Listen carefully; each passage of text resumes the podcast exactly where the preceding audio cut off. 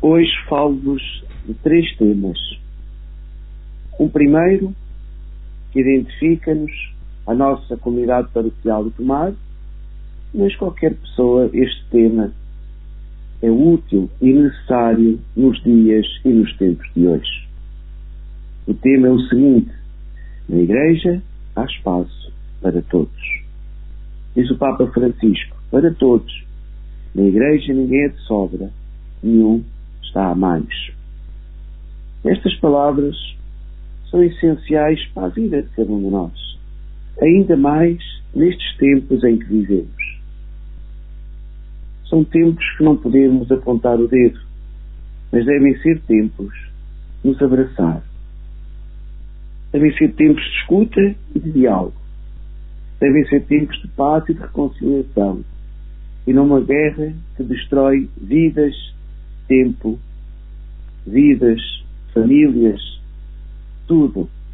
Papa Francisco fez um alerta grave, quase foi um pedido, um grito, disse: Peço que para, em nome de Deus, passar o fogo diante da tragédia de famílias, de crianças afetadas por esta guerra na faixa de Gaza, na, na Ucrânia e noutros conflitos.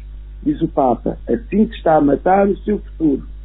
Rezemos para que tenha a força de dizer basta. E a força de dizer basta, irmãos, nesta imagem, no abraço, nesta imagem para nós viva, de criarmos espaços no nosso dia, no nosso coração, uns para os outros. É essencial, é. Outra passagem do Papa Francisco diz que na Igreja tem que haver lugar para todos, justos e pecadores, bons e maus. Esta tem de ser a nossa atitude, cada um de nós. Deixemos de acusações, deixemos de dizer isto é pecado, isto é não pecado. Mas vim todos ao encontro uns dos outros para caminharmos com Jesus Cristo tem fé e quem não tem fé, para caminharmos juntos uns com os outros, testemunhando as graças, os dons, o amor que recebemos nos corações dos outros, o amor que recebemos do coração de Deus e de Cristo. E isto leva-nos a algo ainda mais profundo. Tem que nos levar, na Igreja há espaço para todos, tem que nos levar ao perdão. O nosso Bispo, Dom José Traquilha, para este tema, para este ano pastoral, diz-nos o perdão transforma a vida. Sim, o perdão. O perdão é um instrumento colocado nas nossas mãos, nos nossos corações, para quê? Para levarmos a paz e a reconciliação.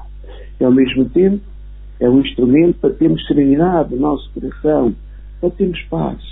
E por isso a atitude qual é? Levar o perdão é este desejo, como eu dizia há bocadinho, este desejo de abraçar o outro. Este desejo de acolher o outro. Viver o perdão é sermos sinais do amor de Jesus Cristo nos dias de hoje.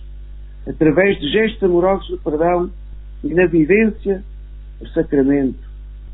Não como um preceito, uma obrigação, mas uma experiência livre de arrependimento, de misericórdia, mostrando o nosso amor a Jesus Cristo e também demonstrando o nosso amor ao próximo.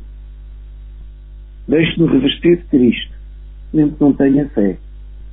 Quero levar o perdão, quero me reconciliar, não quero ter um coração dividido, um coração que nos afasta uns dos outros, um coração, corações divididos, que tantas vezes trazem a dispersão, trazem a divisão, não trazem o melhor de cada homem e cada mulher. E por isso, o caminho tem que ser o caminho da paz, tem que ser o caminho da reconciliação, tem que ser o caminho. No nosso coração há espaço para todos.